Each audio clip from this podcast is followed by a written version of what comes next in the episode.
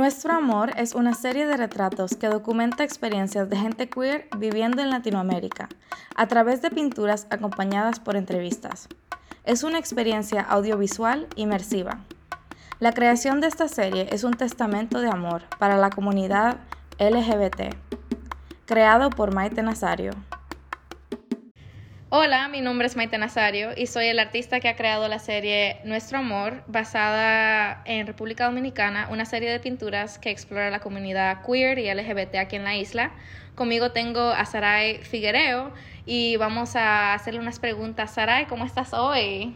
Estoy muy bien, hola Maite. Hola, me encanta hablar contigo, ¿cómo estás? Estoy tranquila Ya. eh, el día de hoy.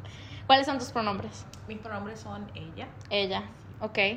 Y cuéntame, ¿qué significa ser una persona queer en República Dominicana para ti? Dime, háblame de tu experiencia, qué tú piensas sobre tu comunidad aquí en la isla y tu experiencia en tu cultura.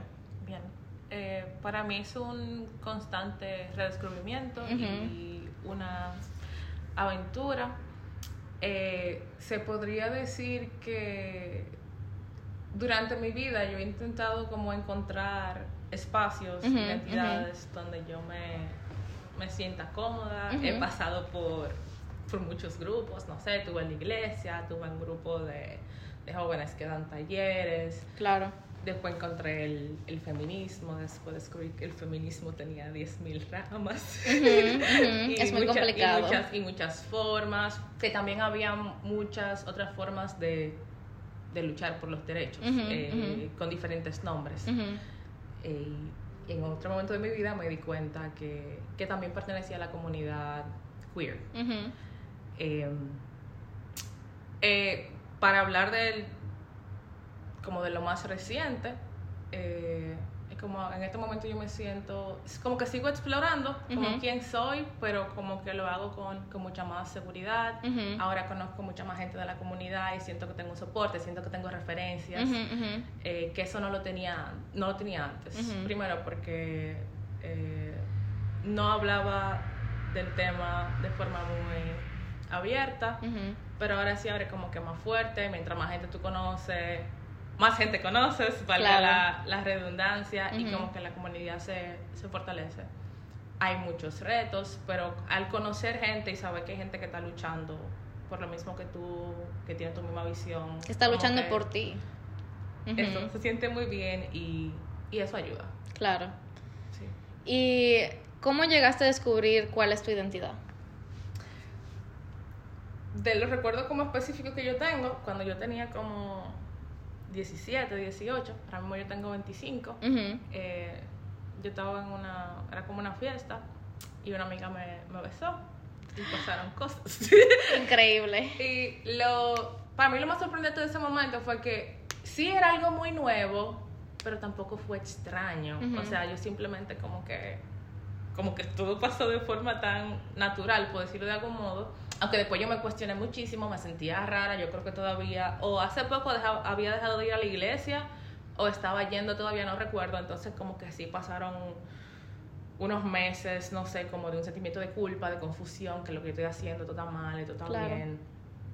Eh, pero esa primera experiencia me, me hizo ver como que, bueno, tú estás aquí, yo sentí estas cosas y me permitió seguir explorando Claro. eh, mi, mi sexualidad. Qué chulo, qué bien. Eso es muy importante, que tú te descubras y que uno se sienta libre en disfrutar de la vida, porque eso te brinda felicidad y lo más importante de estar vivo es sentir esos momentos lindos de felicidad. Exacto. So, qué chulo. Eh, aún todavía de que ah, mi identidad ahora mismo yo digo eh, como saber que yo soy de la comunidad y por ejemplo cuando hablo de mí lo que yo digo como que ah bueno yo soy una mujer no heterosexual ya. Yo todavía a veces digo ah yo soy bisexual o, o por definición sería más pan pero es todo como que muy confusa no tal vez no siento que nada me contiene por eso me gusta mucho el término queer Claro. qué sé yo, como que estoy ahí, me, me abarca, me siento, me siento ahí dentro. Porque después que uno cree que sabe, qué sé yo, yo creía, ah, bueno, yo soy bi, ya yo sé lo que yo soy. Después no estoy segura. Eh, después yo creía que ese era el único challenge, después como que yo soy una mujer, eh, pero hay, hay cosas como tal vez que yo no me siento tal vez lista para pensar ahora mismo, o que no quiero, o que no sé lo que va a pasar, entonces como que lo dejo ahí.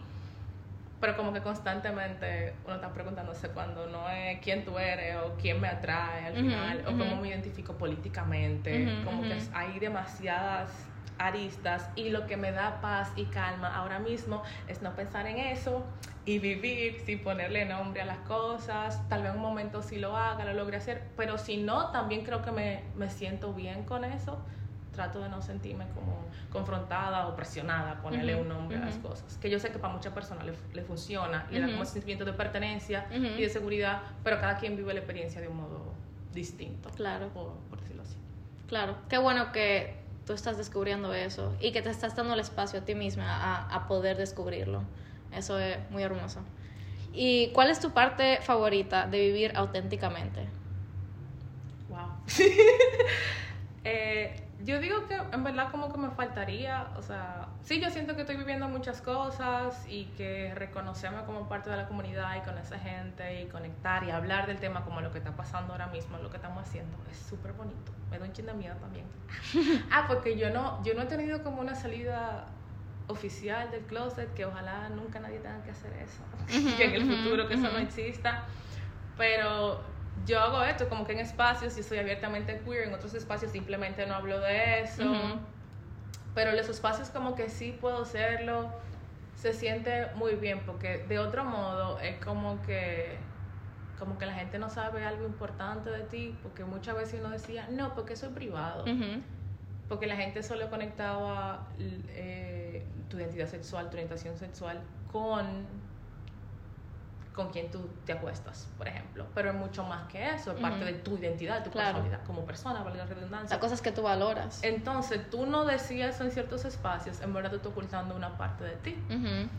Pero donde sí puedo hacerlo es como que hasta la forma en que yo interactúo con mi cuerpo, qué tan linda yo me siento, qué tan capaz de, de coquetear con otras personas, eh, mucho más lindo, mucho más seguro así que se siente, se bien, se siente bien y espero como poder hacerlo en algún momento como que en todos los espacios, sin excusas, sin miedos. Bueno, que todito podamos hacerlo, e-, esa es la meta. Claro, qué hermoso. Y dime, ¿cuál es el, un deseo tuyo para el futuro de tu país y de tu comunidad? Ahora que tú ahora estás explorando, estar parte de esta comunidad y explorándote a ti misma, ¿cuál es un deseo o algo que tú ves que tú quisieras para la República Dominicana y para la comunidad queer que está aquí? Ahora mismo aquí estamos teniendo situaciones con lo que tiene que ver con las leyes eh, que se aprueban en nuestro país y es como que lo más mínimo de reconocer que existimos y que somos una comunidad vulnerabilizada, que el Estado tiene la responsabilidad de reconocer y de proteger, como que sería un gran primer paso, que la gente, bueno, para el planeta entero no tenga que estar pasando por esas situaciones que en tu familia te juzgan, que te sacan de tu casa, que tú tienes miedo de ser tú, que desde que tú eres chiquita te están enseñando una serie de reglas o de forma de ser que completamente te borran, que nadie tenga que pasar por eso, que claro. todo el mundo pueda ser como que auténticamente quién es, que tú sepas que tú tienes padres, amigues, un sistema de soporte que te ampara, leyes que están ahí para ti y que también la gente se, haga consciente como que la comunidad no estamos separadas, como que la comunidad vulnerabilizada no son de que, ah, la comunidad negra y la comunidad gay y la comunidad empobrecida. Es todo un paquete claro. que está atravesado por mil y una cosas y que ninguna lucha viene sola. Como cuando uno se te, se te, se te agregan categoría de opresión, por decirlo de algún modo, se vuelve más difícil, ¿sí? Pero nada está, nada está solo. Como que hay un poder que está allá arriba, que se aprovecha, que te oprime y nos odia todite. Entonces hay como que derrumbar eso y crear nuestra propia estructura que sea más horizontal y que todito podamos ser así, paz mundial. Paz mundial, Como que felices, libres. Sí, también que la comunidad dominicana no es una cosa. Ustedes son una comunidad hermosa, variada, y la comunidad queer todavía es parte de la comunidad dominicana. Exactamente, seguimos siendo parte de y es parte de la cultura dominicana, aunque la gente no quiera admitir que la gente queer es parte de la cultura, la gente queer es parte de todas las culturas alrededor del mundo, porque estamos en todos lados. O sea, ser queer es ser dominicano. Y Es algo impresionante para mí tener el privilegio de estar aquí y poder compartir con la comunidad y aprender y escuchar de las historias y de sus vidas. Qué lindo. Así que muchas gracias por participar. Te agradezco por tu tiempo y por, tu, por tus palabras. Gracias. Gracias a ti.